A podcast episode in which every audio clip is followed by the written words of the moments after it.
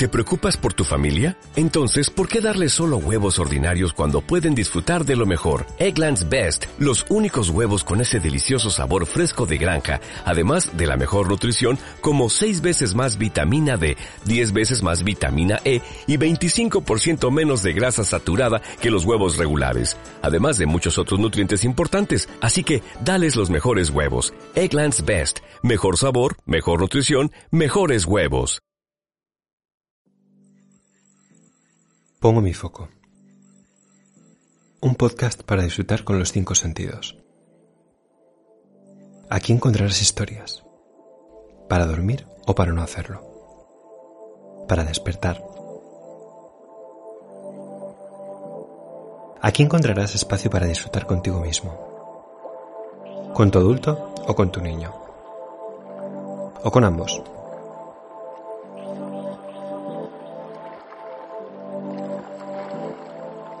Aquí encontrarás calma.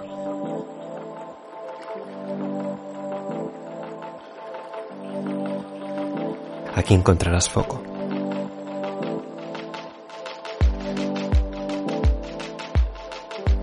Yo soy Daniel Vázquez y te acompaño en este viaje cada tres semanas.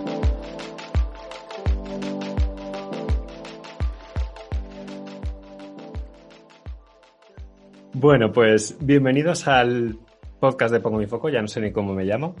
Eh, en esta ocasión tenemos a Javi Platón. Si haces cosas, pasan cosas. Y nos va a contar un poquito más él. Hola Javi, ¿qué tal? Bien, muy contento de estar aquí contigo. Y es una, yo creo que, que es un reto nuevo el que estamos haciendo hoy aquí, ¿no? Es una sesión diferente de la que venías haciendo normalmente. Y nada, pues vengo aquí a contar un poquito, a hablar con, con Dani sobre creatividad, sobre eh, asertividad y cositas que tenemos en común, como lo de la Spartan que lleva en la camiseta. Ah, mira. Así sí. con ganas. Un poco, un poco nervioso de ver por dónde sale esto, pero con ganas y ilusionado. Sí, no, no, yo, yo estoy nervioso porque, eso siempre lo digo al principio, es un viaje que te montas en una barquita y dices, bueno, vamos a ver a dónde nos lleva esto, ¿no? Eh, cuando yo contacto con alguien para el podcast, siempre como tengo una intuición, ¿no? Tengo una intuición de, que esa persona tiene una historia que contar y en este caso eh, yo te he visto a ti y, sé que tienes, que, has hecho un montón de cosas y, de hecho en el tema del growth tienes bastante tela que cortar. Pues sí, mira, te voy a empezar por el principio. Primero, yo no soy growth hacker, soy growth, soy la persona que se encarga de hacer que crezca tu empresa con la métrica que quieras que mueva. Si es la facturación, perfecto. Si es la, el índice de satisfacción, te lo muevo. Si es el nivel de servicios o el ticket, te lo muevo. Pero dame una métrica y hago experimentos para subirla. Yo estuve en la universidad, apuntado dos años, me echaron de los dos, hice un módulo ah, de, de, contabilidad y finanzas, que no tenía mucho sentido hacer eso, porque iba más perfil ingeniero, perfil tal, y acabé en ese módulo porque me daba tranquilidad entré en una empresa como becario, doblando cartas y actualizando la base de datos, y a los tres años estaba sentado en la mesa con el director de recursos humanos de Telefónica. ¿Y cómo pasa eso? Porque doblaba cartas, actualizaba la base de datos y hacía los informes de utilización. Trabajaba en una empresa que se llama Más Vida Red y nos dedicábamos a hacer felices a los empleados de grandes empresas, con un call center de abogados, médicos, trabajadores sociales, asistentes en ocio, sí, gente más o menos así, gente que les ayudaba con la declaración de la renta y psicólogos y un montón de servicios. Y descubrí, haciendo los informes, que todas las empresas, según el número de eh, la media de edad que tenían, repetían los mismos problemas todos los meses. Y no, se no había comunicación ni desde recursos humanos ni desde, ni desde nuestra empresa. Entonces empecé a hacer con empresas más pequeñitas eh, comunicaciones, newsletter, que fue el boom, ¿sabes? Crear una newsletter mensual para comunicar a la gente lo que ofrecíamos con tres semanas antes y empezamos a duplicar la, la, gente que utilizaba el servicio y luego lo automatizamos a través de, operativa y automatismos en el CRM. Así que empecé a hacer growth desde 2013, antes, 2012. Bueno, bien, ¿no? Un ratito. Que ahora está como súper de moda, pero bueno, las personas que llevan más tiempo haciendo esto, diseño web... Eh... CRO, sí, UX, producto digital. Pero bueno, fue, fue, ese, fue ese momento y siempre aprendo así. Tengo mi manera de aprender es a través de la experimentación y del hacer. Por eso te he dicho que me presente. Si haces cosas, pasan cosas. eh, cuando tú tienes un problema y lo resuelves de X maneras, pues vas aprendiendo. Y luego soy una persona que le cuesta mucho repetir un procedimiento tres o cuatro veces, que siempre lo intenta mejorar. O sea, que llevo de, serie el, el Lean metido en la cabeza desde pequeñito, yo creo. Muy bien, iterando, iterando, iterando, ¿no? Sí, sí, sí. Vale, ¿qué te, sigue? Bueno, de hecho, esto ya hemos empezado a hablar, pero yo la primera pregunta que os hago siempre es, ¿quién eres? Pues ahora mismo soy Javi Platón, madrileño, 33 años, 1,83 y me levanto por las mañanas intentando sonreír y mi objetivo es aprender en el día a día, ayudar a la gente y superar objetivos. Que mi LinkedIn pone quemar canales. Y actualmente me dedico a hacer crecer cosas. Quemar, quemar, canales. Sí, quemar canales.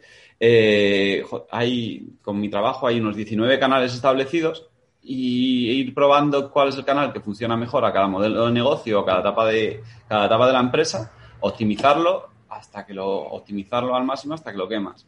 Pues, por ejemplo, en mayo, que, pues, en mayo estaba trabajando en una empresa, necesitábamos, necesitábamos llenar más plazas y estuve casi a una newsletter diaria.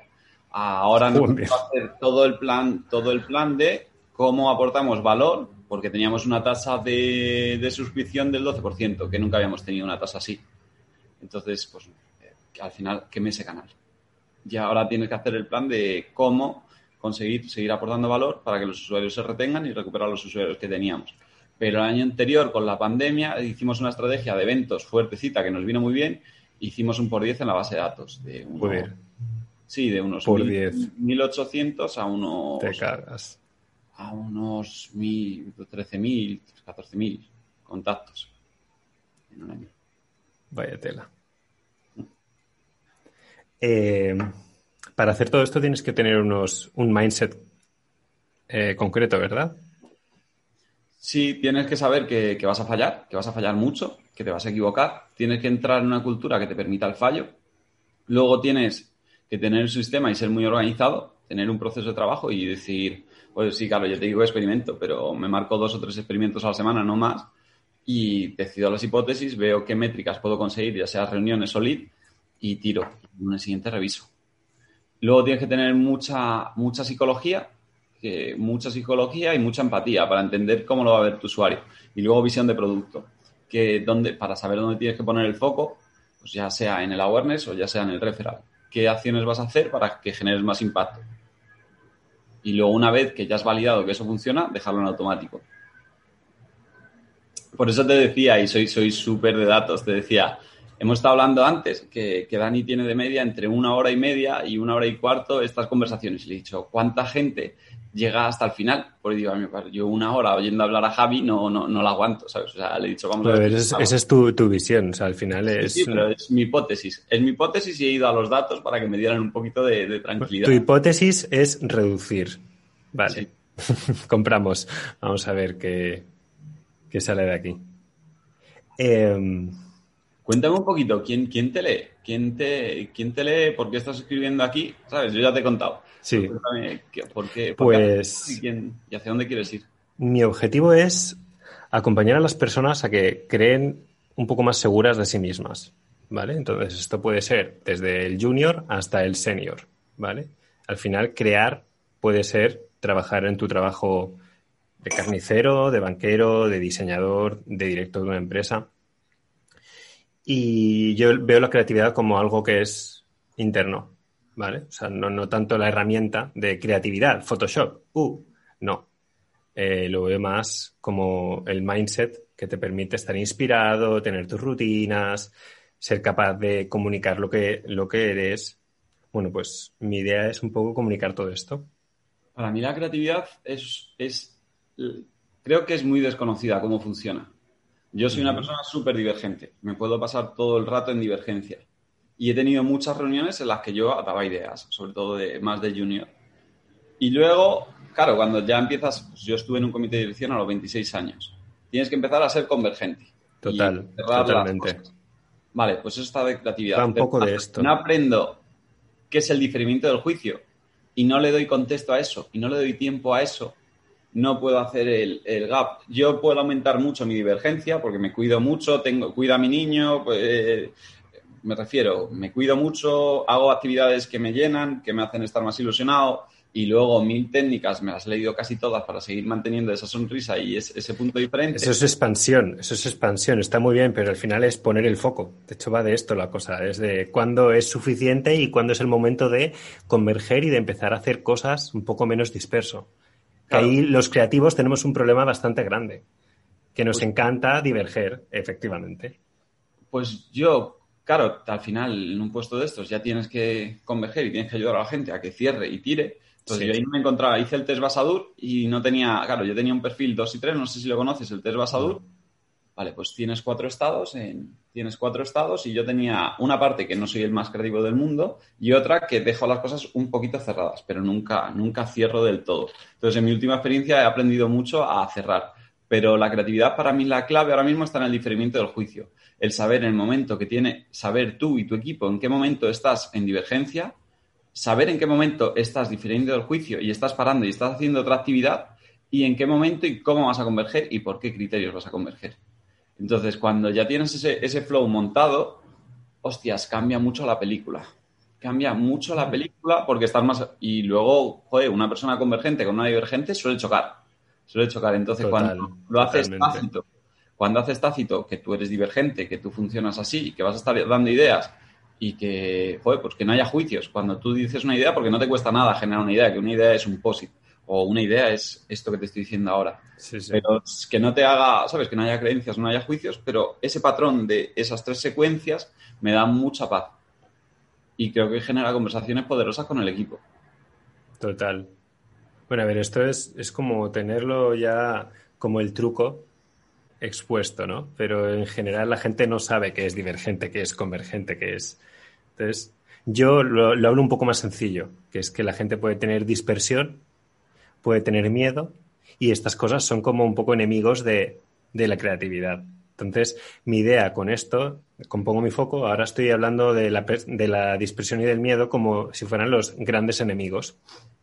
La dispersión es la que nos hace irnos a la divergencia, ¿sabes? Y los miedos igual. O el miedo te puede hacer ser más convergente o ser más divergente. O sea, por miedo te puedes ir a no entrar en la sala que tiene el tesoro y te puedes ir a todas las demás, ¿sabes? O sea, el miedo te puede hacer ser disperso. Sí, de hecho, de hecho, hace, hace como pegó un cambio, hace, ¿cuándo sería? 2018, 2017, no me acuerdo bien. Y hay un, cuando no sé lo que hacer, si hay una opción que me dé miedo, es la que tomo. Fantástico. Es una, es una estrategia. Es lo que, no, es lo que me has contado. Cuando, pues, ya sabes que es súper importante tomar decisiones y que ahí tienes bloqueos. Entonces, cuando mm. hay momentos que no tengo mucha claridad, si hay algo que me dé miedo, lo hago porque puedo descubrir cosas y sobre todo puedo aprender. Esa es la actitud abierta con la que deberíamos funcionar muchos. Pero la realidad es que luego, a mí, por ejemplo, lo que más miedo me da es de lo que más suelo huir. Entonces aquí tenemos como las dos visiones. Fíjate, yo estoy aquí porque a mí me da miedo hablar en público. Y yo creo que no lo dirías. Mira. Pues no, la verdad, con tu perfil nunca diría. Sí, sí, pues es una, es, una competencia que tengo que mejorar y bueno, pues me tengo que exponer. Qué bien.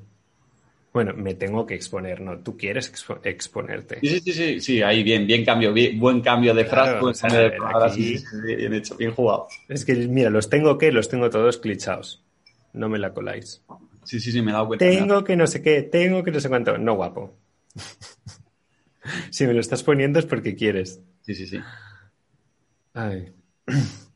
Eh, te iba a decir algo, se me ha olvidado.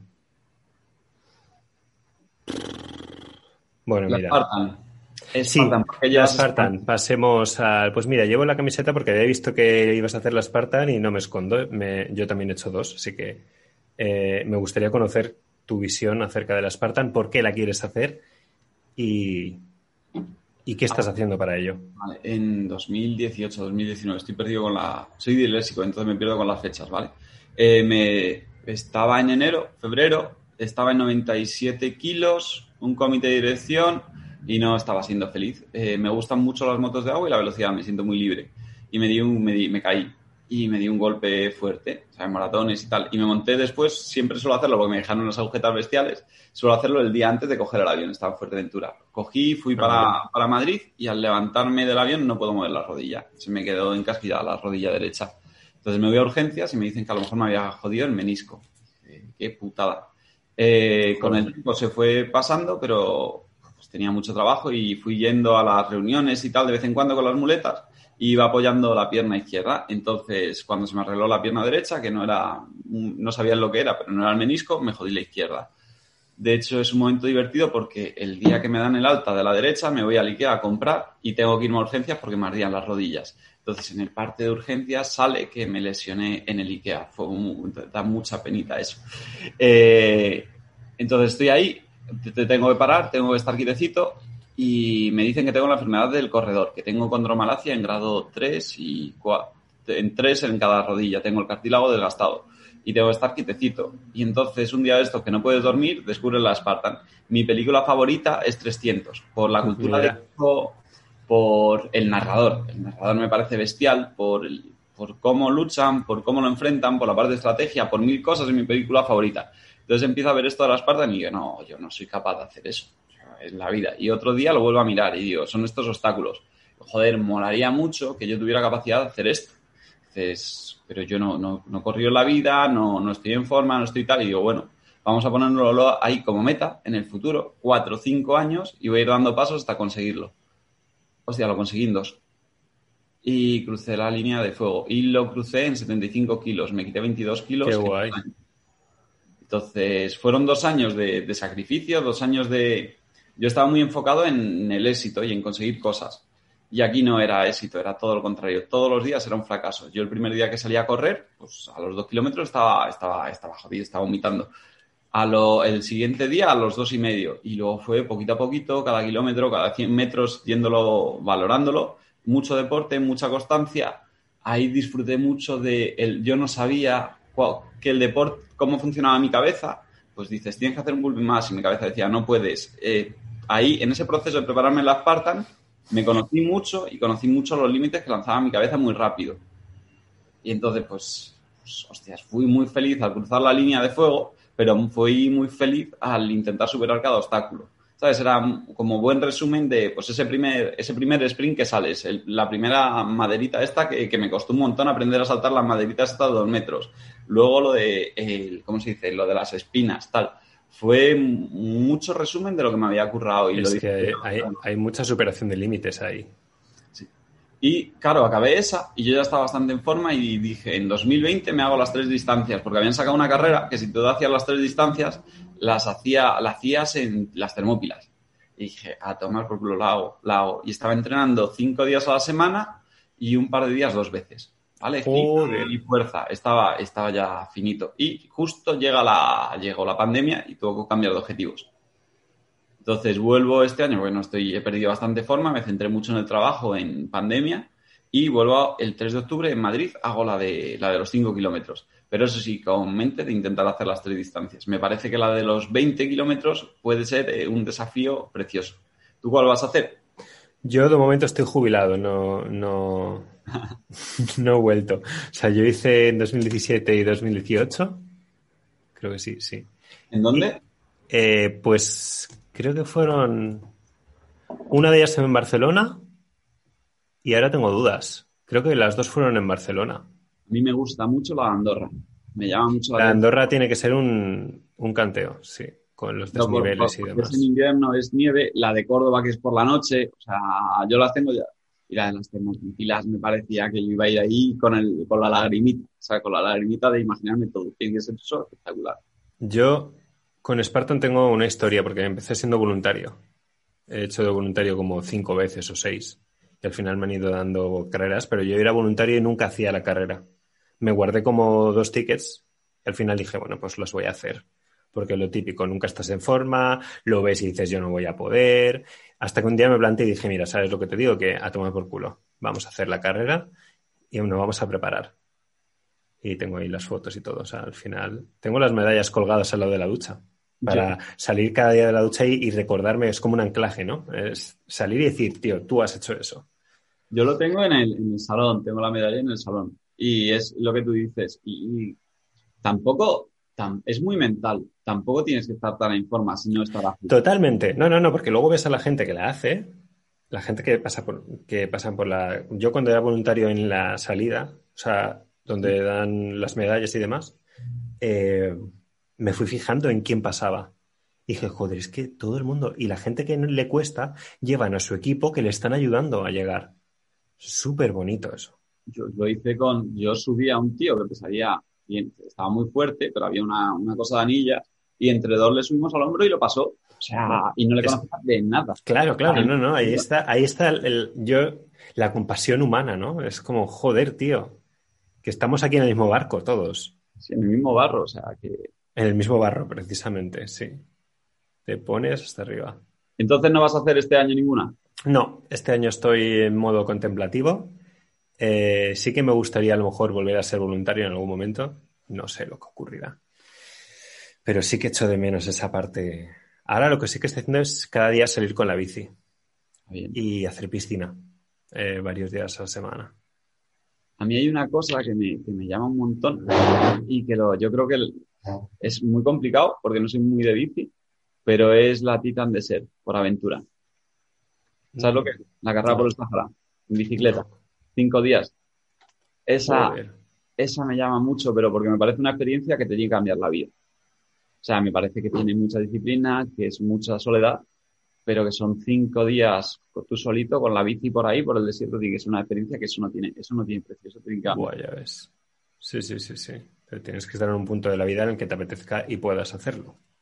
Bueno, al final son pasos. ¿eh? Yo funciono mucho a metas muy grandes y luego se va colocando la, vida o te vas colocando tú con, esos, con, esas cositas. Has mencionado una palabra que me gusta mucho, disciplina. ¿Cómo, ¿Cómo, es esa palabra en tu vida? Pues soy un niño indisciplinado, que no aguanta la autoridad. Con cuatro años, si me decían algo, me tiraba de clase. Cuatro años. Eh, entonces, y no, no, tengo, tengo un problema, yo creo que tengo un problema o tengo una oportunidad. No aguanto muy bien la jerarquía. Entonces, cuando alguien me dice haz algo, no lo hago. No lo hago desde pequeño. Entonces es muy complicado que yo sea una persona disciplinada. Pero sí que si yo me marco un objetivo o alguien me dice no puedes hacer esto o esto es muy difícil de hacerlo, yo me motivo y monto, monto la estructura para que eso suceda. Entonces tengo una relación rara con la disciplina. Yo hace tres años te diría no soy una persona disciplinada y ahora te diría que, que pegado ese cambio. Pero para mí es muy importante, no, no, no te diría disciplina, porque me da, porque la, la asocia a jerarquía y me ha salido solo, te diría que la palabra es perseverante. ¿Sabes? Hay como tres valores que a mí me gustaría. Yo no tengo, yo no sé a dónde quiero llegar, yo no sé dónde me veo dentro de cinco años, pero sí me gustaría ser un tío alegre, perseverante. Y he cambiado la palabra hace poquito y sereno. Sería sereno. Esos tres valores son los que me tienen que, los que me tienen que ir ayudando a tomar decisiones en la vida me gusta. Esto yo lo que estoy haciendo no me está dando eso, tengo que cambiar. Mola. ¿Y así cositas de tu día a día que hagas para mantenerte en esos puntos? Para mantenerme en estos puntos. Trabajar en un sitio que me, trabajar en un sitio que me, que me llene, que me rete, que sea difícil. Trabajar con gente buena y hacer cosas como esta. De, últimamente, este año sí ha sido para mí, empecé el año así un poco torcido, de desilusionado tal y decidí que tenía que ir cambiando cosas y de este año lo que más me ha dado es conocer gente a través de, yo que sé, LinkedIn, he conocido mucha gente, tomar cafés y aprender de ellos. Entonces, eso es lo que más energía me está llenando, me está dando ahora mismo. He visto que en LinkedIn, bueno, tienes un post en tu, en tu blog contando tus aprendizajes en LinkedIn. Sí, monté, hice, dado, hice en la última empresa que he estado, eh, yo no había hecho B2C en mi vida, yo había vendido siempre a empresa. Entonces uno de los canales que funcionaba era LinkedIn. Y, empecé con mil seguidores, ahora hay 7.300, 7.300 o algo así. Hemos, no hemos invertido un duro, no hemos pagado nada y escribí 700. Eh, no hemos, y para que me salga una notificación que me ha asustado. Y escribiendo post a post de no tener alcance a empezar a tener algo de alcance. Pues hemos hecho eventos que había había 3.600 personas apuntadas y luego asistieron 440. Entonces, poquito a poquito y pos a pos, pues esos son 720, pues fui, fui aprendiendo. Y luego tuve, sí, ahí meteros, ¿sabes? O sea, mola mucho ese post. De hecho, ahí tengo una, lancé, estuve ocho años, he estado ocho años para lanzar mi web. La lancé hace, hace un mes con ese post en javiplaton.com. Podéis encontrar ese post de aprendizajes de LinkedIn donde estaba contado todo. De hecho, tuve que quitar la página de contacto porque me empezaron a... a spam, ¿no? No, no, a spam, no, a un montón de reuniones y no se gestiona el tiempo y eh, solo tengo un post y, creo que ayuda bastante. Desde qué fases tienes en LinkedIn, la de típico de cotilla, la típica de explorar o la fase de magia, que yo, yo creo que cada vez estoy más cerca de ahí, en donde te ocurren cosas, te van pasando propuestas y vas aprendiendo. cuéntame, cuéntame un poquito sobre cada esta de las fases que me ha, me ha gustado pues te diría que lo tendría que mirar, ¿sabes? Así. Bueno, pues así rápido, en tres palabras. Hay, joder, LinkedIn es una red de, profesionales, o no. Es una red donde está la gente con ganas de conseguir cosas, con ganas de conseguir cosas. Lo lógico y lo normal es que tú tengas ahí un, y yo creo que de esto tú, Dani, vas a saber o vas a poder contar más. Cuando tú entres ahí, te sientas pequeño, te sientas que no, que no puedes aportar o que no puedes comunicar o qué tal, o te dé miedo a montarlo, bien, o que tú veas a los otros y te asuste. Tú ves un perfil bien montadito, bien estructurado y dices, yo no llego ahí ni puedo contar eso.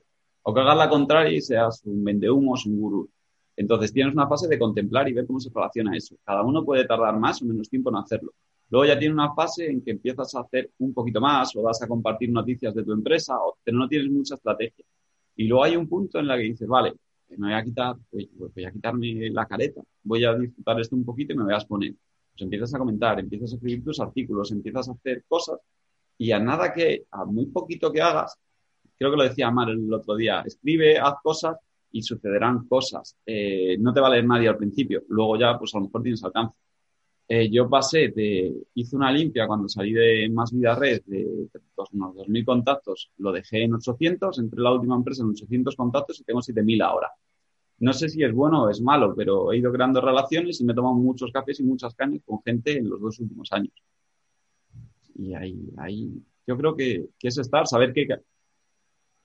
Es un poquito de esto, de perseverancia y disciplina, saber qué quieres conseguir o no saberlo, pero saber... Eh, ahí, está el gran, ahí está el gran trabajo, de, sentarte con la persona y, y, que esa persona vea si quiere conseguir algo hacia dónde quiere ir, porque muchos vamos de un trabajo a un trabajo en plan pinball hasta que un día te sientas y dices, no, yo quiero que se me conozca en la línea de las canicas y las peonzas.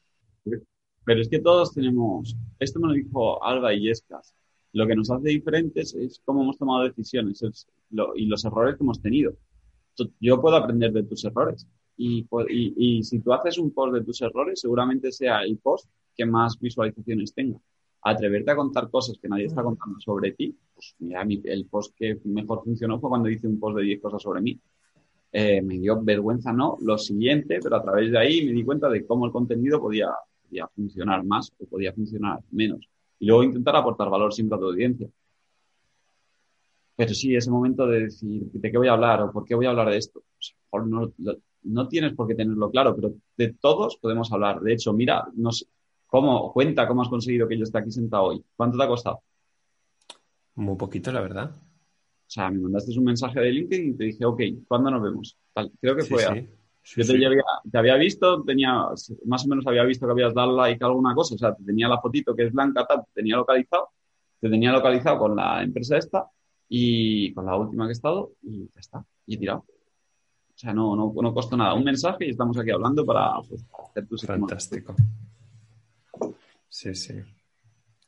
Cada veces uno puede pensar que esto puede ser más difícil. Sí. ayer leía algo.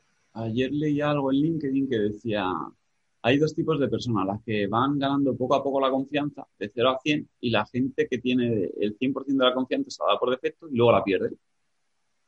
Y me llamó mucho la atención porque yo hace tiempo estaba en esa etapa de que me gustaba confiar y ahora estoy en todo lo contrario. No sé mucho cómo llegado ahí, pero el resultado puede ser el mismo. Vas a tener decepciones por los dos lados. Una vez que pierdas la confianza en A o en B, vas, llegas al mismo sitio. Entonces, pues es más fácil esto. No, es que hace, hace 43 minutos no te conocía ni había hablado contigo. Y aquí estamos hablando de esto, coño, que creo que es una conversación bastante intensita y bastante transparente. Sí, sí, sí. Es, curioso la, confianza. Es, es una gran palabra. También disciplina, confianza. Y querías que hablásemos de asertividad. Bueno, eh, sí, quería que me contaras un poquito cómo, cómo lo llevas tú. Vale, te, te cuento, yo en, en Growth llevo, por así decirlo, todo el funnel e incluso cierro ventas. Entonces, que para mí la escucha es, desde pequeño, yo creo que hay dos, dos cosas que me diferencian. Uno, la tres, escuchar y preguntar. Entonces yo estoy más, normalmente, que hoy no lo estoy demostrando, pero estoy normalmente más tiempo callado que, hablando. Bueno, es que vea de esto la cosa. Bueno, pero por eso yo creo que me incomoda, por eso no creo que no, no estoy acostumbrado. Entonces, que al, yo crecí muy rápido, tuve una carrera muy rápida, no supe decir que no en ciertos momentos y fui ganando bastante peso dentro de una organización. Entonces, y aprendí a hostias. Llegué a tener una comunicación bastante agresiva una comunicación bastante agresiva, eh, sobre todo en gestión de en cliente interno para arriba, no, no con cliente externo ni con mi equipo. Eh, y luego pasé a una comunicación pasiva, completamente, eh, pues, claro, cuando vas teniendo una comunicación agresiva llega un momento en que alguien te da un palo y, tienes, y te tienes que ir al otro lado.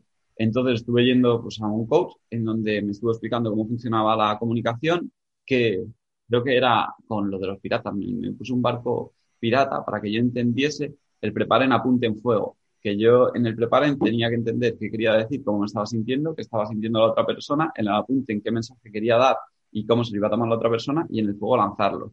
Entonces tuve, tuve mucho tiempo ahí. Yo estuve, pues, tuve muchas sesiones de, de, coaching sobre la comunicación. Hubo un momento que, que de hecho, pues, voy a mencionarle porque me parece un crack y fue una oportunidad. Edu Cabrera se sentó conmigo delante y me empezó a tirar bolis. Y ahora tírame un bolis. Y tirame otro boli. Y nos empezamos a tirar bolis. Y dice, vale, así es como hablas tú.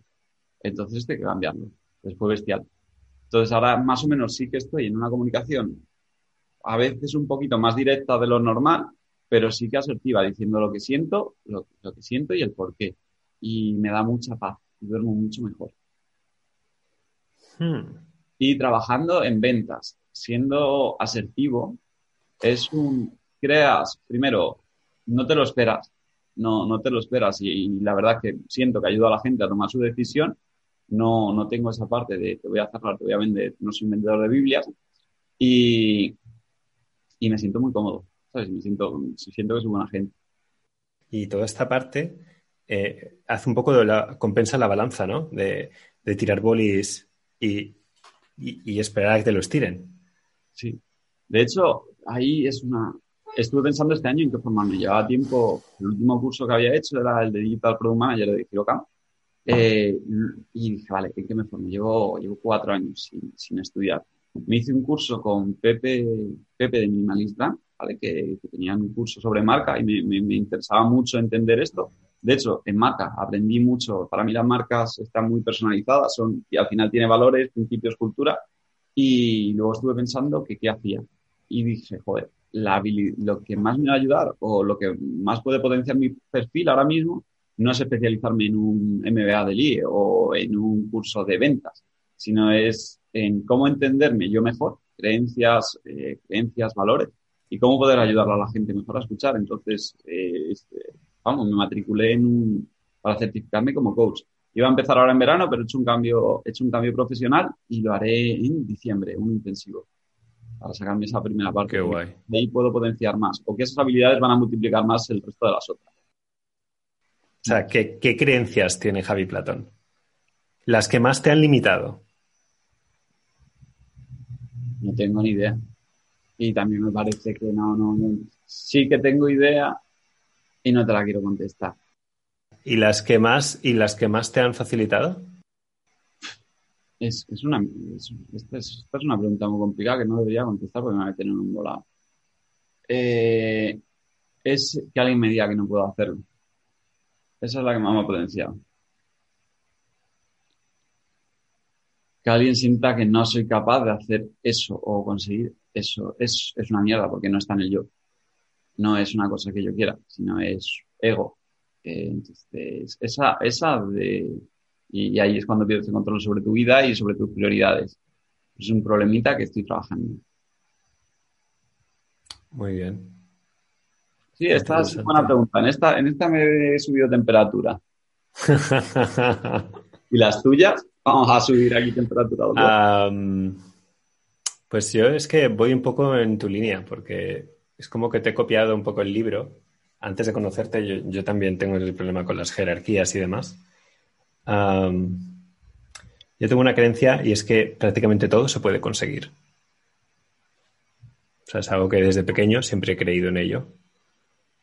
Que siempre se puede ir hacia la luz y si te propones un camino lo, puedes conseguir. ¿Qué pasa? La gente por esto me ha llamado eh, soñador, eh, happy flowers, etc, etc, etc. Pero coño, si te pones un plan de acción y lo vas siguiendo, aunque tardes 10 años, al final llegas.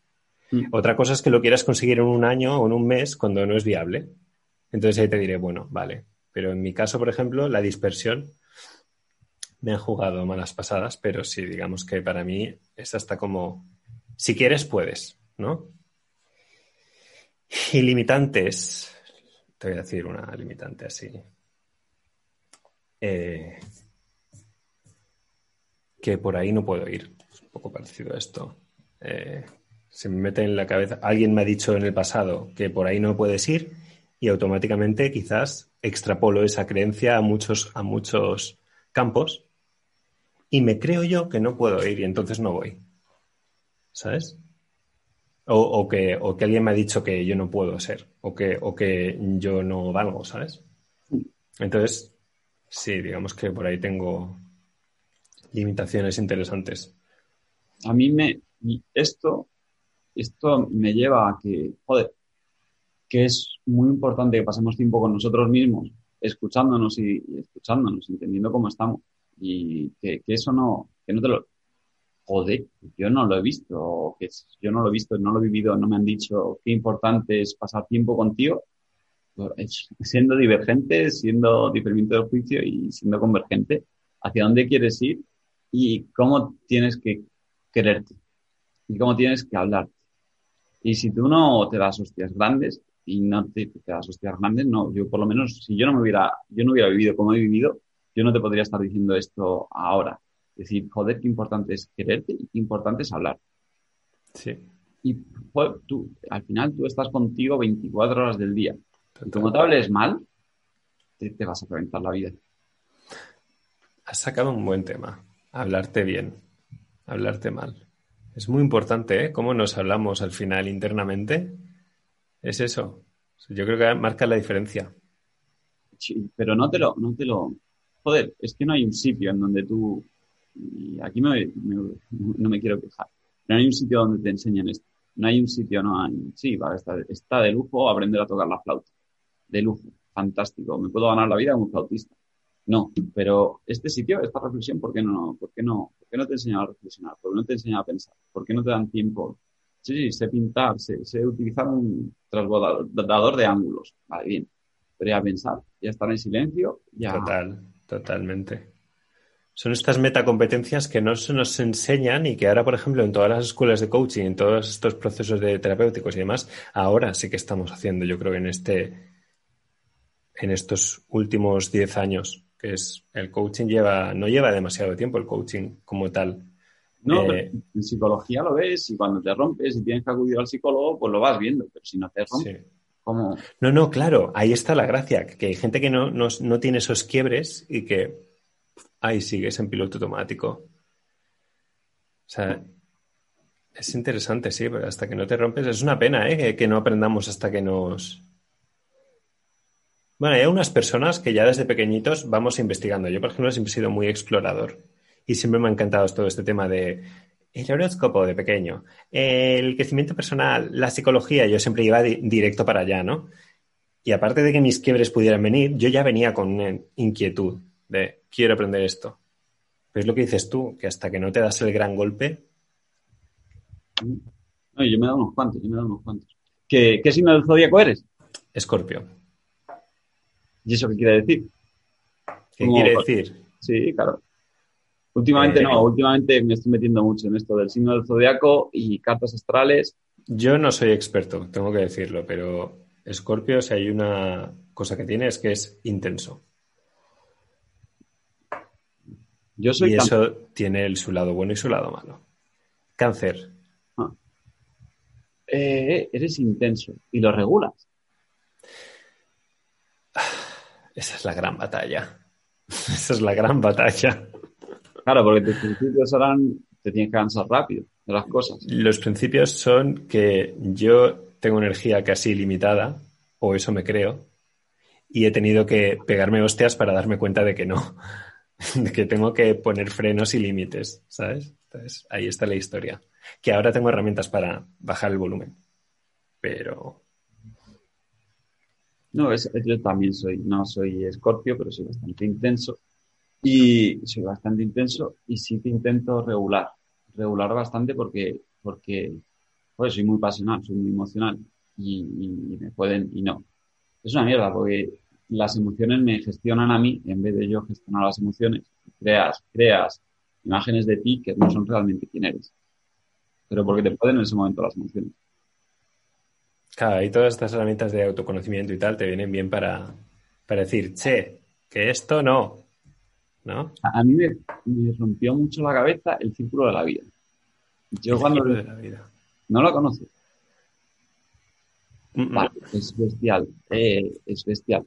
A lo mejor la conozco con otro nombre, pero a ver. Es un círculo donde tienes las ocho áreas de la vida y la gradúas de 0 a 10, ¿vale? Yo conozco la rueda de la vida. Sí. Que es, vale, es la misma. Sí, sí, sí, sí. Vale, pues entonces sí. Sí, tienes como diferentes y luego tienes que hacer un polígono y en principio tiene que... Sí, tiene que, tiene que estar redondito. Haces planes de acción a X tiempo, pues joder, porque en un momento de cambio lo utilizaba semanalmente para ir haciendo seguimiento y ahora, ahora ya lo hago de cabeza. De, claro, hasta que cuando lo integras ya instintivamente, eso mola. Y luego bajar esos conceptos, información, porque al final es tirando de algún libro que has leído, de Google, de tal por ejemplo, el bloque del amor, que, hay tres tipos de amor, el amor propio, el amor con tu familia y el amor con, la sociedad, con otra persona. Cuando tú bajas ese nivel de preguntas, me parece, me parece maravilloso y te preguntas cómo tienes que estar o cómo quieres estar. Hostias, pues son, son conversaciones que te hacen, pues primero te dan paz y te van marcando el camino de, de cómo tendrías más paz o cómo disfrutarías más. O en lo profesional, ¿qué, qué vas, desarrollo profesional, ¿qué vas buscando? Dice, pues, yo cada vez voy buscando más tranquilidad, ¿sabes? Reto, pero que sea más sostenible en el tiempo. Y donde pues ese, ese 40% de cosas que no sepas hacer y ese 60% de cosas que sabes que sabes hacer. Muy bien, muy bien. Porque puedes estar en un 80 que no sepas hacer, sí, sí, vas a estar aprendiendo, pero tienes que tener full de foco en el trabajo. Me gusta, eres un chico que te preguntas muchas cosas, ¿no? Sí demasiado. sí, sí, sí, sí, me gusta mucho. Em, esto de lo que no sabes hacer y lo que sabes que sabes hacer, esto es algo muy interesante. Eh, porque muchas veces no nos damos cuenta de lo que sí que sabemos hacer y estamos enfocados en lo que no sabemos. Desde los 28 he dejado de compararme con el resto. Y si me comparo, me comparo conmigo. Hay una, hay, hay me enseñaron un framework súper tonto que se llamaba ventaja injusta. ¿Qué sabes hacer? Que, en qué, no, ¿qué sabes hacer? No, en qué eres bueno, en qué eres mejor que el resto. La otra pregunta, y la otra pregunta es, ¿qué no sabes, qué no te gusta hacer y qué delegarías? Algo así va, va en esos cuatro bloques. Entonces, por ejemplo, eh, toda la parte de gestión de finanzas, toda la parte legal, o incluso la parte, que esta, esta por ejemplo aquí es donde es más complicada, la parte de crear contenido yo me siento, tanto hablando como escribiendo, no me siento seguro. Pero, por ejemplo, ahí no, no puedo delegarla. De hecho, hay muchos posts, hay hay muchos posts míos que van con ortografía. Y al principio tenía mucho miedo a escribir, pero como tuve que escribir tanto, pues ya vas tirando y, la, hay gente que te dice, oye, en este párrafo te has equivocado aquí, y dices, disculpa, tal, y lo cambias. Pero, ahí en la parte de escribir tengo dudas de si tengo que seguir siendo yo o puedo delegar. Bueno, yo creo que al final eh, escribir saca lo que tenemos y eso creo que es un poco eh, impersonal e intransferible, ¿no? O sea, si lo delegaras, ya no sacarían. ¿Qué te, qué te molaría? Como te la voy a liar, te la voy a liar. ¿Qué te ah, molaría como última pregunta? Como última pregunta. Sí. En plan, de mí para ti. Sí, y yo te hago luego otra para ti. ¿qué quieres conseguir con todo lo que estás haciendo en los últimos 10 años? Nada. Ser feliz. Y ser feliz e intentar disfrutar del día a día y del mes. No quiero conseguir nada. Si yo me hubiera planteado hace 10 años que yo iba a estar aquí hablando contigo, hablando contigo, era, no, no se puede prever, no se puede plantear, no se puede, no, no puedo, no, no. Me tengo que centrar en el día, intentar ser, disfrutar de ese día, de, aprender, ya está. No puedo, no, no, no, no, no, no puedo, no puedo, no sabría, es imposible. Hace 10 años estaría en mi pueblo, en Matapozuelos, son las 11 y 6, estaría dándome un baño en la piscina del pueblo y a las 12 me estaría tomando cañas. 10 años, 33, 23, más o menos estaría ahí. Imposible pensar que estuviera teniendo esta conversación con esta profundidad contigo. Imposible. Y si tú me dijeras que hace 10 años tú puedes ver que tú estuviéramos teniendo esta conversación conmigo, yo creo que es imposible. Sí, sí lo sabía.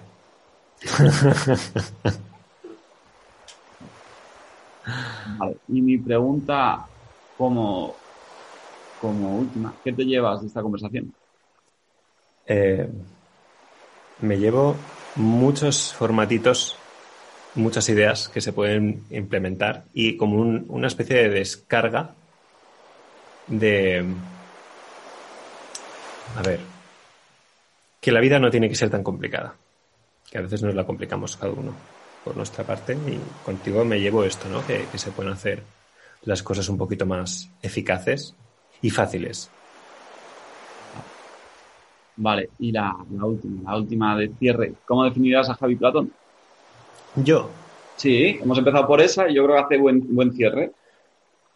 Yo te definiría como un tío que no sabe lo que hacer y al final está consiguiendo un mogollón de cosas apuntando lo que sí que le ha ido bien hacer. Mola. Mola. Nada, pues eso. Yo decirte que muchas gracias por estar aquí, No, no, no tenía ninguna expectativa, ese es otro truco. No tenía ninguna expectativa. Que ha sido una conversación que recomiendo a la gente que la tenga y que pasa un rato cómodo y que he descubierto más cositas de mí. Y espero, pues, si tenéis dudas o cualquier estar ahí, estoy, yo creo que pondrás el enlace en LinkedIn y que se a, que, a que habléis con Dani. Yo, que ahora para la gente que nos esté escuchando, pues cuéntales dónde te pueden encontrar. Pues en dos sitios, eh, www.javiplatón.com y luego en LinkedIn Javi Platón. Yo creo que ahí están, son los dos sitios.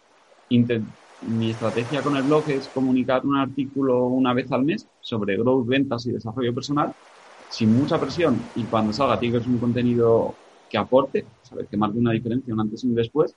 Entonces, pues puedo decir que publico una vez al mes o dos, no me voy a meter cero presión, pero cuando haya algo ahí escrito tiene que aportar mucho valor. Y en LinkedIn, pues podéis preguntar de lo que queráis. Si quieres dar un salto en carrera, si tienes dudas, si, necesitas tomarte un café, lo que sea, me puedes, si quieres comprarte una moto, escríbeme. me encanta. Sí, sí, sí, sí. Pues, pues nada. Un placer, Dani. Nada, un placer. Igualmente. Hasta luego. Chao.